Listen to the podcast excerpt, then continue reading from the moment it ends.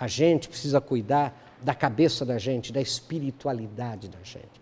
A gente precisa cuidar de dentro da gente, sabe? É, as pesquisas hoje provam. Quer dizer, eu não precisaria dizer isso, né, porque a religião diz isso, né, os filósofos dizem isso, né, antes de Cristo, né, dizem isso. Né, é, é, e a religião vem, vem falando isso, quer dizer, mas a gente não aprende. Sabe? Então a gente precisa bater de novo. Né, o nosso tema, portanto, aprenda a dar valor ao que tem, é fundamental.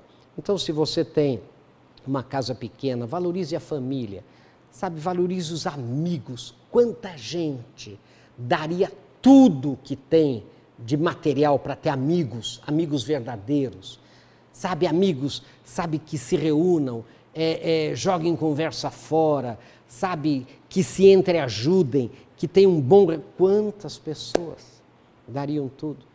E às vezes as outras ficam invejando aquele bem material sabe, aquela mansão, aquele carro, sendo que ali dentro pode, não é que necessariamente vive, mas pode viver, pode viver uma pessoa muito infeliz. Pense nisso, dê valor ao que você tem e você vai aprender a ser feliz. Pense nisso, sucesso, até o nosso próximo encontro, se Deus quiser.